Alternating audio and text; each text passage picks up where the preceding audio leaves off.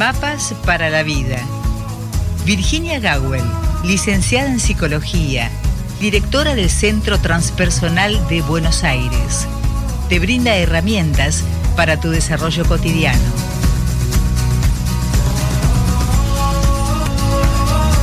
Como es habitual, el día martes recibimos eh, a la licenciada en psicología, como bien lo anticipa la presentación, Virginia Gawel. Le damos el muy buen día, Virginia, ¿cómo estás? Buen día, Rosita, muy bien, contenta de estar acá juntas. Me alegro. Eh, y, y, juntos, porque están, están todos del otro lado. Después dan señales de vida, siempre hay alguien que da señales de vida siempre hay alguien nuevo, siempre, también si puedo miro los mensajitos que hay en YouTube debajo de las columnas, porque bueno, a veces se arman bonitos debates de lo que le pasa a cada uno con el tema. Y el tema de hoy se las trae. La verdad que sí, que se las trae. Es una escuchante nueva, Ángela, ¿verdad? Sí, dijo que hace muy poco nos ha descubierto y que le hacen muy bien eh, escuchar cada una de las columnas. Bueno, me alegra muchísimo. Es de Bariloche desde Bariloche. Ángela. Para, quienes escuchan desde tantos países diferentes, es un paraíso de la Patagonia Argentina. Así que bueno, hasta allá vamos Ángela a darte el recibimiento y siempre les cuento, los que han mandado antes preguntas, vamos tratando de sortearlas según también cómo se va moviendo el año. Y esta pregunta que manda Ángela creo que es muy oportuna también porque es una época del año en que estamos alguito cansados, eh, sobre todo en este año en particular. ¿Querés leer la pregunta vos, Ro, por favor? Y cómo no, por acá la tengo. La pregunta de Ángela es la siguiente, o sea, leída de manera textual. Las personas nos cansamos de las situaciones, las relaciones, los trabajos, o es que, o sea, eso es lo que ella afirma, dice, o es que nos hartamos de nosotros mismos. Esa es una gran pregunta, es una gran pregunta. Y si estamos cansados de nosotros mismos, en verdad, mira, eh, la tomé de inmediato porque viene en consonancia con conversaciones que he estado teniendo con personas de mis afectos, amigos, con charlas que estuve dando en las semanas, la época, charlas, clases, es la época más álgida de fin de año de todo docente, en las universidades también. Y la verdad es que me evocó tantas metáforas la pregunta de Ángela. Y sí, eh, más allá de que por ahí además no cambiamos, nos cansamos de las situaciones, del trabajo, de, la calle, de, lo que significa vivir el tiempo, la ciudad, el campo, cada uno con su circunstancia. Eh, me gustaría tomar este tema eh, con miras a, independientemente de cuándo sea que cada uno escuche este audio, uno necesita aprender a tomarse vacaciones de uno mismo, eh, pero no a fin del, en el verano o en el invierno, eh, uno necesita vacacionar del que uno es. Y el cansancio de ser uno mismo es un cansancio que no es, no es juego. Puede ir desde un fastidio, como decía Mafalda, justo a mí me tocó ser yo.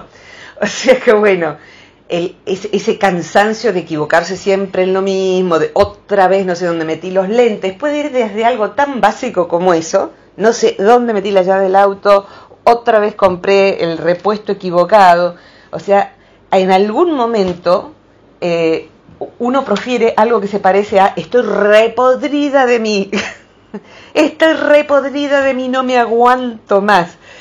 Y sí, eh, es normal, es normal y hasta es deseable. Hay dos tipos de personas que no se hartan de sí. Eh, o tres, pongamos. Una, eh, no sé, alguien que esté muy evolucionado, un Buda, un Cristo o lo que fuere, una persona que ha trabajado toda la vida sobre sí, tiene una buena convivencia consigo y sabe cómo manejar estos estados en donde hay hartazgo de sí y vamos a procurar ir hacia allí. O sea que alguien que ha trabajado mucho, está evolucionado o iluminado o lo que quieran en distintos niveles de evolución. Luego están los narcisistas, eh, que son los que se miran el ombligo y están encantados con ser quienes son. Es decir, que no encuentran ningún problema en sí mismos y dañan a su paso sin pensar en los demás, simplemente eh, no les importa, carecen de empatía. Es lo que se llama personalidad narcisista o los psicópatas o personalidades psicopáticas, que son más de los que, aparecen en las películas y que no hace falta que sean asesinos seriales. Simplemente está la persona egocentrada y de ahí no sale y de ahí no le importa y de ahí no se cansa de sí misma. Eh, y si se cansa de algún lugar no hace mucho lío, se va, se va, se construye otro lugar o pisotea a los de abajo para que no molesten. Eh, y después habría una tercera, que sería la persona que no se cansa de sí, Básicamente, Rosita, porque le queda clarísimo que la culpa la tienen los demás. O sea, si no fuera por el marido, si no fuera por los hijos, si no fuera por la historia que tuvo, si no fuera porque vive en este país, cualquiera sea, donde si no fuera por el entorno y todo lo demás, el pasado y la falta de futuro y etcétera y la época y entonces estaría fenómena consigo misma. El problema no es conmigo, el problema son los demás. La persona que no se cansa de sí porque su problema es los demás, eh, Porquia, ¿te acordás que había salido? Salió un único libro de este Porquia, un argentino, un poeta argentino que era muy famoso en, en nuestra adolescencia y que escribió un único libro, Voces, que fue como una recopilación de sus aforismos. Y él decía, cuando el infierno son los demás, es que uno no es el paraíso. O sea, si todo está hacia afuera, Mm, es que uno no se revisó. Y lo más probable, es mucho más probable que uno encuentre más personas así que narcisistas y psicópatas complicados.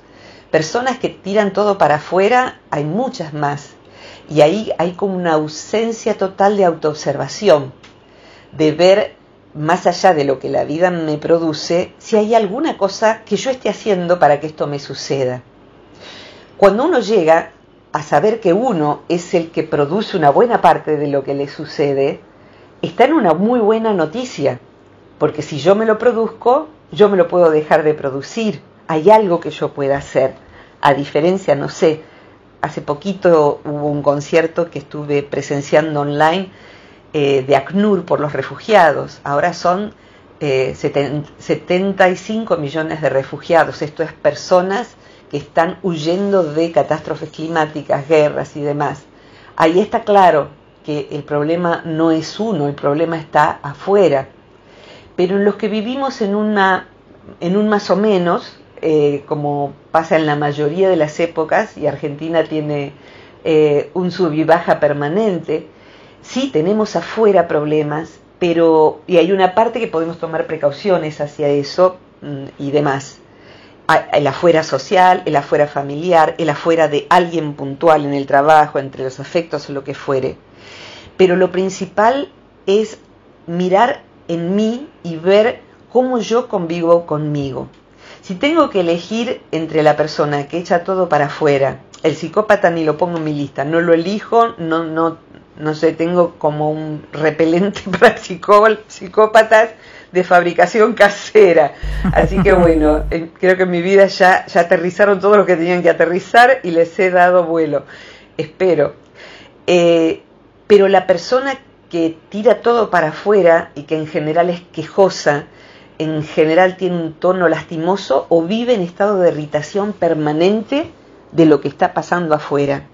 Pero no toma ningún recaudo de hacerse la pregunta que Ángela se está haciendo. Eh, ¿Y si soy yo una parte de este cansancio?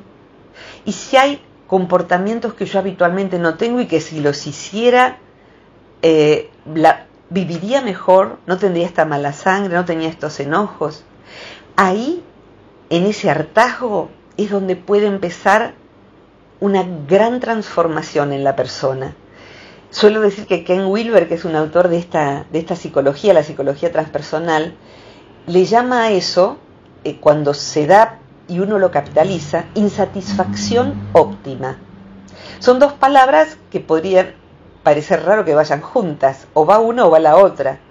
Sin embargo, cuando van juntas, es que estamos en ese hartazgo a punto de darnos cuenta de si podríamos ser diferentes de como somos, si podríamos cambiar mecanismos, si podríamos ampliar nuestra identidad, ampliar nuestra identidad. Hagamos de cuenta que la vida es una cuarentena. Estamos en 2020, les cuento a los del futuro. Entonces, bueno, yo tengo la fortuna de vivir en... Me, fui de la ciudad y vivo en el campo y bueno, tengo flores, tengo perros, es, es bastante parecida siempre y trabajo online. Entonces, bueno, mi vida acá, la cuarentena acá, esa parte de la cuarentena no se siente. Pero yo he vivido en un monoambiente y he vivido en un único cuarto de casa de familia alquilado. Eh, cuando la identidad nuestra es muy chiquitita, son muy poquitas las cosas que hacemos con todo lo que podríamos ser nosotros. Y luego voy a explicar mejor esto. Es como hacer una cuarentena en un monoambiente. Uno se repudre de uno mismo se harta de tener las mismas explicaciones, las mismas actividades, las mismas conductas, caer en los mismos patrones, volver a ser usados o volver a irritarse por lo mismo o volver a angustiarse luego de que se había puesto mejor. Entonces, el problema allí es algo que es posible y está a mano, que es ampliar nuestra identidad. O sea, mudarnos de un monoambiente que es mi identidad hoy a decir, ¿sabes que esto, aparece mucho en sueños? A lo mejor soñaste alguna vez, vos que recordás tus sueños, esto de soñé que estaba en casa, pero abría una puerta y daba un parque enorme. O había una habitación, o había una escalera que daba una terraza llena de plantas. O sea que uno puede soñar eso y eso sería ampliar la identidad. Y antes de pedirte ayuda dejaría sembrada un poquito el, sentido de qué es lo que quiero decir. Recién eh, intercambié mensajes con una psicóloga amiga que trabaja siendo docente y como psicóloga trabaja en un hospital en el área de psiconcología con pacientes graves. Y en este momento con todo el, el, coso de astronauta, la ropa de astronauta del COVID, compañeros que se enferman, compañeros que mueren, etcétera, etcétera, etcétera y me manda, discúlpame que recién ahora te lo pude mandar anoche a las 11 menos cuarto de la noche, pero después de que volví del hospi, del hospital, eh, tenía clase de canto.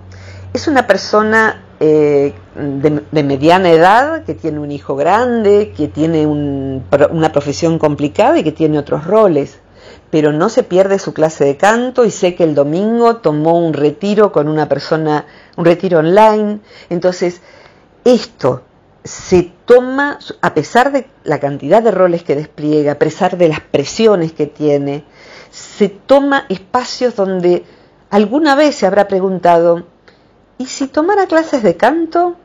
Ya sé que estoy cansada, ya sé que trabajo hasta tarde, pero ¿y si eso me recreara? Fíjate que decimos recreación. ¿Y si eso me abriera una puerta a quien yo soy diferente? si yo tengo cosas de mí que yo no sé que tengo y si tomo clases de tai chi por la aunque sea por YouTube gratis y si hago un taller literario y si y si y si dejo de que me tome tanto tiempo esta persona o este rol que no quiero más o que todos dependan de mí en casa y cada uno no se ocupa de sus cosas entonces es un lindo momento para como, como si uno se fuera a ir de viaje. Y si nos vamos para el sur en vez de para el norte, eh, y si, entonces es eso, descubrir nuevos paisajes de sí. Entonces, el hartazgo de sí puede ser un buen síntoma, señal de que andamos siempre por el mismo lugarcito y una gran posibilidad de empezar a dejar de hacer cosas que nos toman tiempo y energía delegar cosas y también abrir nuevos espacios, porque uno no se imagina quién uno podría ser si uno le dijera que sí a lo que le venía diciendo que no, si es que eso es sano. Yo hago una revisión de mi vida y digo, qué suerte que dije que sí a aquello, qué suerte a aquello otro. Inclusive, Rosita, a cosas que después salieron horribles, qué suerte que dije que sí, porque aprendí un montón, porque después sufrí, porque salí, creo que más madura y me salvé un poco de trampas del ego, o sea que vi lo, tremendo del error y eso es una linda lección de modestia. Pero eso, decirle que sí a la vida e ir abriendo nuevas puertas, nuevas ventanas, nuevos ambientes. Em, y, hay otras cosas en relación a esta mala convivencia con uno mismo, pero el hartazgo de sí lo podemos convertir en óptimo. ¿Me ayudas, Rosita?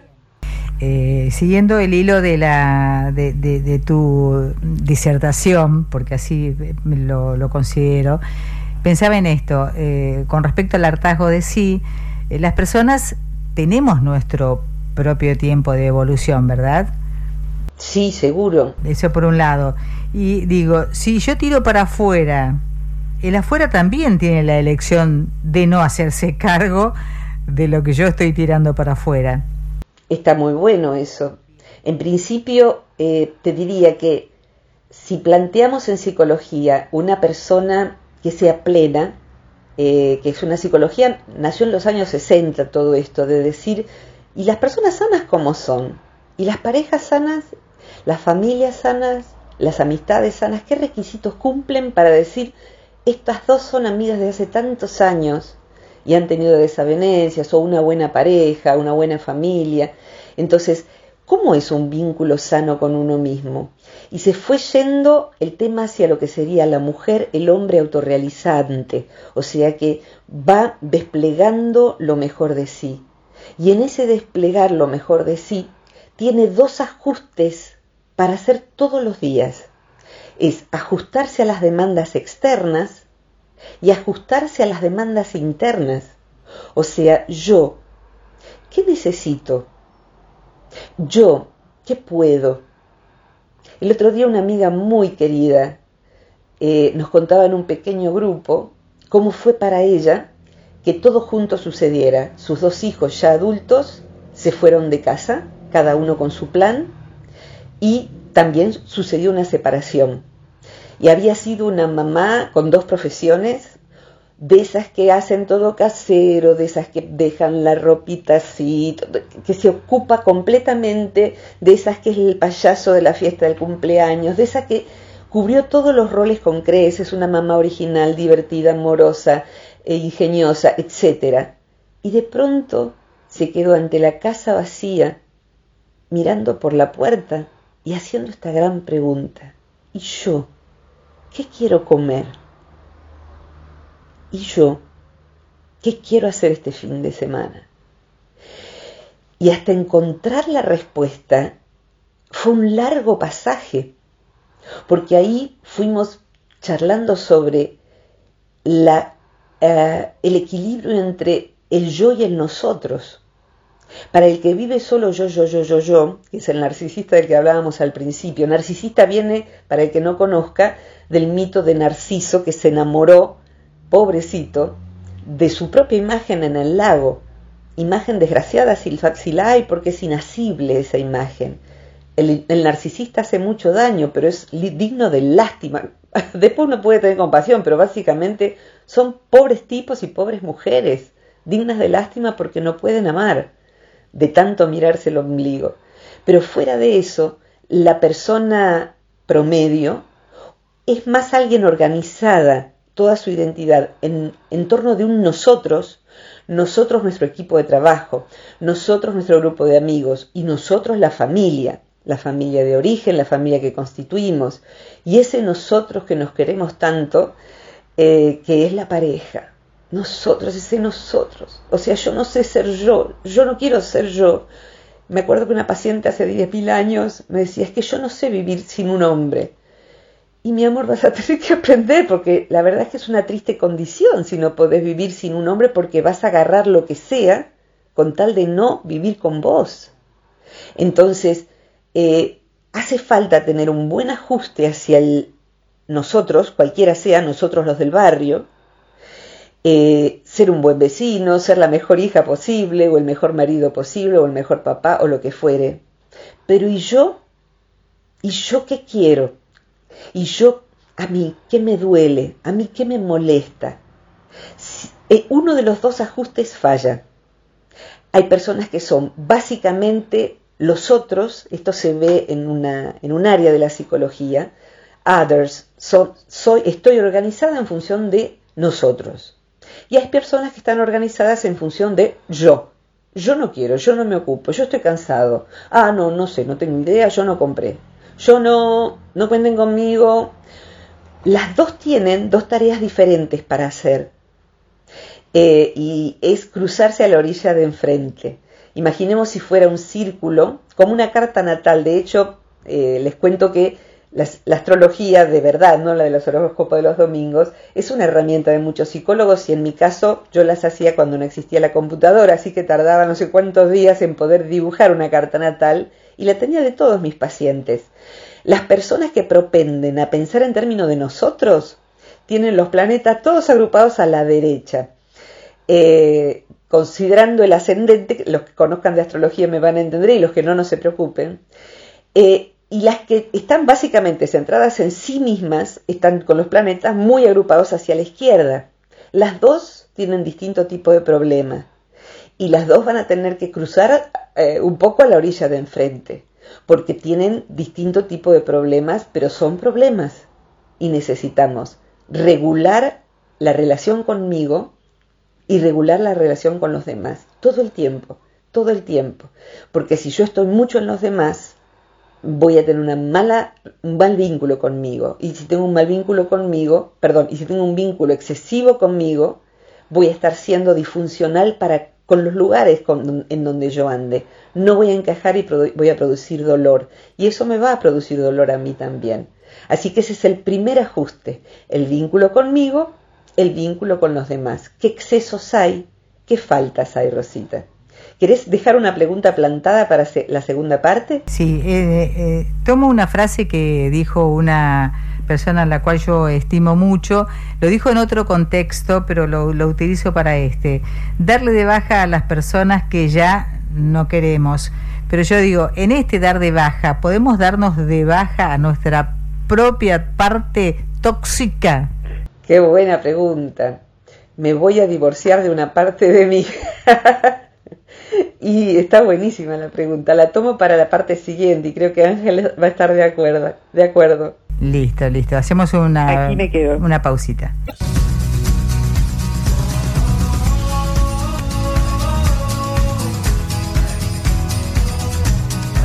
Retomamos el contacto con Virginia Gawel. Virginia, ¿estás ahí todavía? estoy aquí, claro que sí, claro que sí. Eh, usaste una palabra que eh, cada tanto yo la subrayo eh, y la, usaste vos porque ya estás entrenada, Rosita, en cualquier momento te nos recibís de terapeuta. hablaste respecto de una parte de sí. sí. Y en verdad, el trabajo con uno mismo es complejo, es profundo y me gustaría invitar a las personas, eh, con todo respeto y cariño, a que se cuiden de las fórmulas rápidas, de listo, ya levantar la autoestima, eh, todas estas cosas de las revistas, lamentablemente casi siempre revistas femeninas, que te dicen que te aceptes como sos, cómo reducir también tus rollitos, cómo cambiar el color de tu piel, cómo tener los pelos, o sea, no seas como sos, pero siendo como sos, que no, sos, no es como eras, vas a aceptarte como sos. O sea, estirate el pelo, eh, sacate la espalda, ponete una más ancha, andate al gimnasio. O sea, son eh, muy provocadoramente confusas eh, y son muy subestimantes de quién es una. sobre todo las revistas de, mujeres femeninas, con algunas pocas excepciones. en verdad, ahí diríamos que hay una parte de sí que es rechazada. O sea, no aguanto más esta parte de mí que no puede poner límites. No estoy repodrida de decirle sí a todo el mundo, de tenerle a todo el mundo consideración, lástima y cuando me quiero acordar son las 11 y me estoy ocupando de buscarle departamento a la vecina a través de internet, de terminar la tarea del pibe mayor que ya tiene 18 y la tendría que haber hecho él, etcétera, etcétera, etcétera. Entonces, ahí enfoco dentro de mí este conocimiento que alguna vez hablamos de que somos una vecindad, un consorcio. Entonces hay un yo de mí, dentro mío hay muchos yoes, y hay uno que me está trayendo estos problemas y me tiene repodrida. Me produce problemas de convivencia conmigo misma. Bien, listo, ahí focalicémoslo. Y hagamos, los sufis decían eh, haga de ellos su Dios. Algo así como miralo todos los días, pero con una buena mirada, a ver cómo funciona. ¿Cómo hace? ¿Qué piensa cuando dice que sí en vez de decir que no?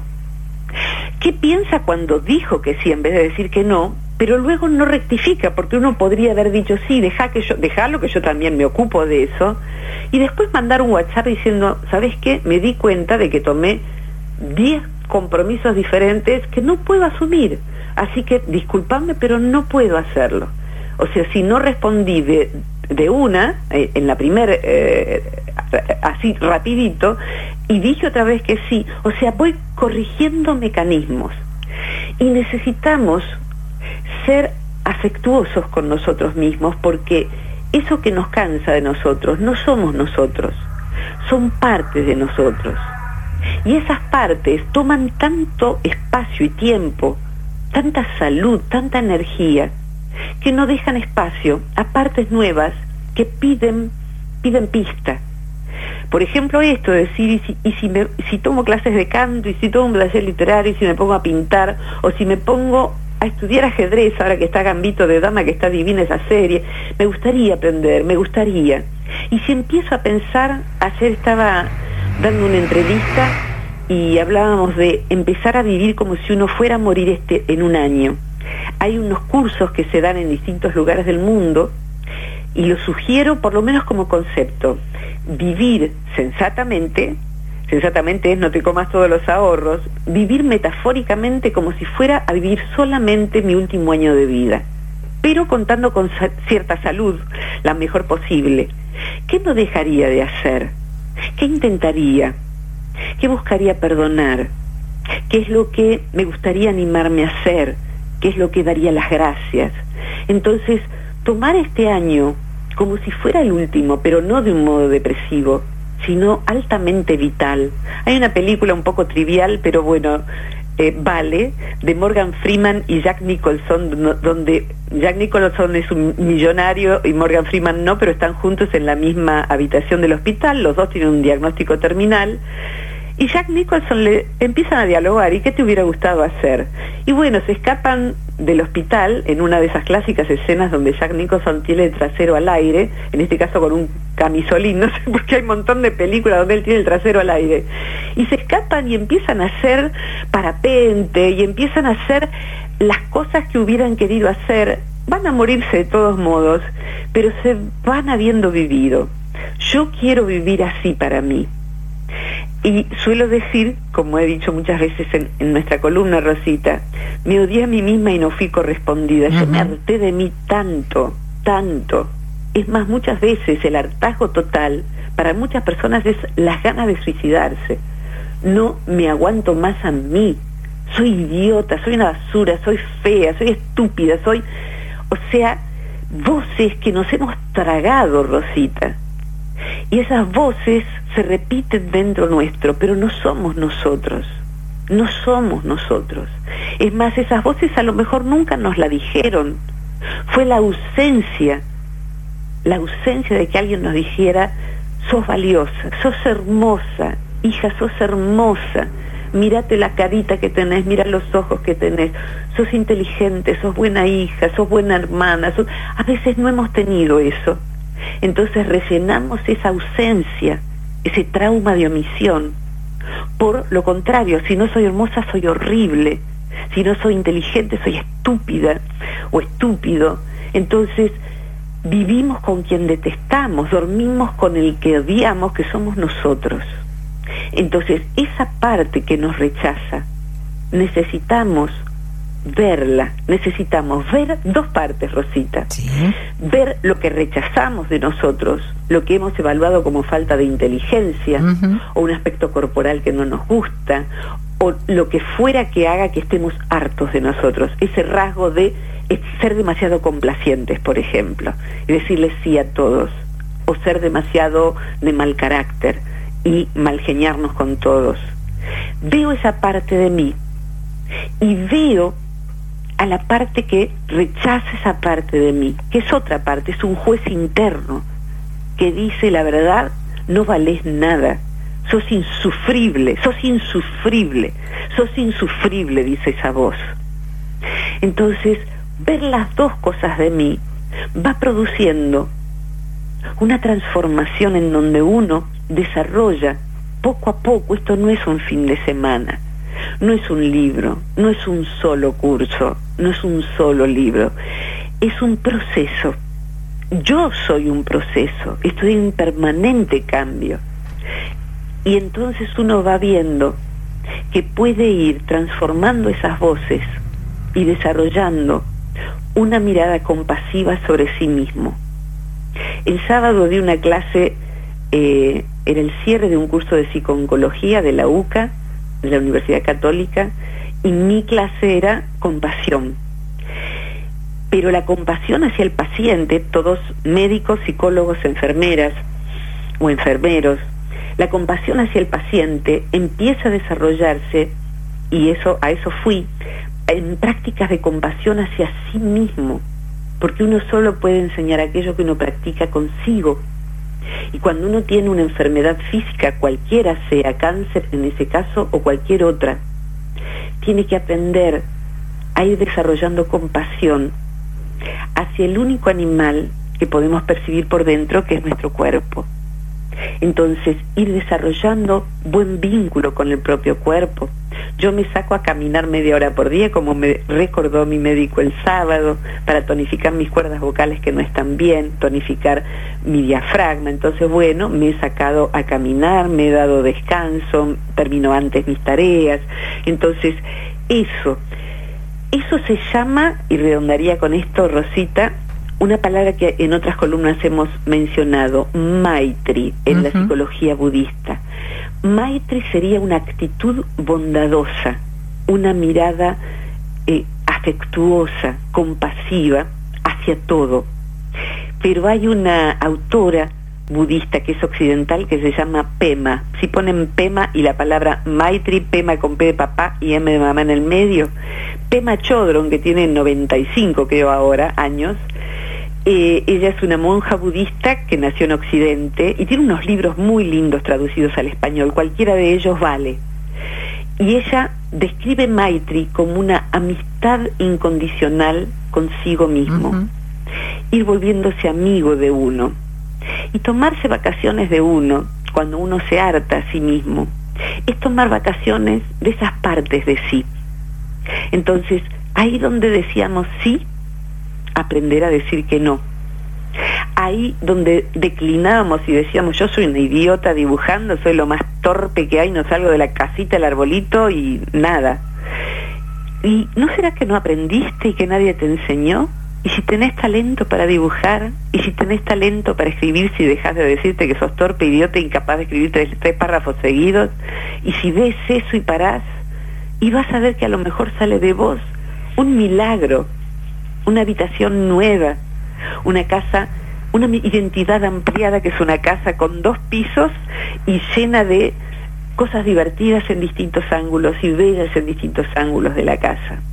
O sea, Ángela, el trabajo para no hartarse de sí es tener vacaciones de sí mismos, pero como yo me las tomo desde hace muchos años dentro de mi propia casa, yo vacaciono en mi propia casa haciendo cosas que habitualmente no hago y he ido descubriendo cosas que me encantan y que no sabía que tenía y también cosas que no sabía que tenía y que me parecía que el problema estaba afuera, pero era yo, era yo, era yo, lo cual me hace pensar que el año que viene, 2021, voy a descubrir que ciertos problemas que tengo hoy y que me parece que están afuera, eran yo, eran yo. Entonces, buena noticia, sigo buscando, pero yo creo que en esto de un día vamos a partir de este plano y qué mejor que partir estando a gusto con uno mismo, porque es una situación que aunque esté en otros alrededores es solitaria. Vivir es solitario. Nos vamos a dormir con nosotros mismos. Así que desarrollar Maitri y compasión hacia ese señor que pasa en moto y uno pensaría cosas horribles de por qué anda con el caño de escape así. Eh, poder desarrollar compasión hacia la afuera, hacia la ignorancia de la persona, del daño que provoca, y compasión hacia adentro, hacia la propia limitación, es el camino para poder desarrollar una ampliación, de nuestra identidad y ser más afables, más, más afables y más divertidos con nosotros mismos y tener una vida más linda. Así que podemos tomar vacaciones de nosotros mismos y decir, no, yo no me ocupo más de eso. Me tomo vacaciones de ese rasgo de mí. Vean cómo hacen sin mí, pero yo no voy a hacer más eso. O no voy a ser más la cómoda que deja todo que se ocupen los demás. Deja que lo hago yo. Cambio de actitud. inaugurar actitudes. El ejercicio se llama inaugurar actitudes, Rosita. Bien, bien. Inaugurar actitudes. Donde yo hacía A, voy a hacer B. Y cuando inauguro actitudes, no sabemos hasta dónde se puede llegar, Rosita querida. Es cierto. Yo comenzaría el ejercicio dándome tiempo para conocerme un poco más sí está bueno darse tiempo y en ese darse tiempo hay veces en que en la primera semana nomás uno se da cuenta de que esto es una mala adaptación hacia la afuera y una amputación hacia mi adentro. Para poder adaptarme hacia afuera necesito o amputarme o elongarme más de, más de lo que yo puedo estirarme. Entonces me hago mal y termino agotada. ¿De qué nos cansamos? ¿De qué nos hartamos? ¿De qué nos agotamos? de ser quienes no somos. Claro. No es que nos agotemos de ser quienes somos, justo a mí me tocó ser yo. Si siento eso es porque estoy siendo alguien que yo no vine a hacer eso, o no en esa dimensión por lo menos. Bien. A veces sí, pero no solo eso. Entonces, eh, poder decir sí a ciertas cosas con una sonrisa, voy a probar, qué interesante y no a cosas que son una mala adaptación a quien yo soy por dentro. Me estoy negando ser mi propia naturaleza. Empieza a producir un cambio que al cabo de no tan largo plazo produce una vida que empieza a ser lo que yo sí puedo empezar a llamar mi vida. Esta es mi vida. Y ahí sí hay una buena convivencia consigo mismo y por ende una mejor relación con el entorno, inclusive como vos decías, dejar gente afuera de mi mapa. Esta persona no tiene que estar en mi mapa. Y tengo que ser muy clara en el mensaje. En mi mapa no estás. No, no quiero, no me hace bien. Eso sería como para otra columna. Perfecto. Rosita, gracias, Cielito. gracias, Ángela, por tu pregunta. Gracias a quienes se contactan para agradecer o para mandar temas. ¿Querés recordar el teléfono? Sí, como no, para aquellos que quieran postular temas o tengan inquietudes eh, y que puedan ser abordadas por, por la licenciada Virginia Gawel, es el más 549 2323 526497 para los que no pudieron anotar, están en las demás columnas, eh, que las van a encontrar a todas en Spotify y en YouTube, así que tenemos ya muchos años de columnas, no tengo idea, a lo mejor después vamos a hablar de cuándo, cuándo empezamos a hacer esto, pero son muy muchas, muy muchas, y en el canal de YouTube del Centro Transpersonal de Buenos Aires pueden encontrar muchas, muchas eh, videos, videoconferencias, eh, talleres y un montón de cosas que hemos subido a ese canal a lo largo de los años. Me gustaría, Rosita, invitar al 12 de diciembre del 2020 se va a hacer en otro ámbito de pertenencia mío que es eh, la Fundación Vivir Agradecidos, se va a hacer un mega evento muy hermoso eh, online que pueden participar desde cualquier lugar del mundo. Y si entran a la página web de Vivir Agradecidos van a encontrar, eh, se llama esto algo así como tiempo de cosecha, es cerrar este año de desafíos, eh, recoger lo que podemos cultivar de bueno y con eso vamos a sembrar el año que viene nuestra propia identidad y la identidad colectiva, el yo y el nosotros, los otros, y saber que no estamos solos, los que buscamos trabajar sobre nosotros mismos.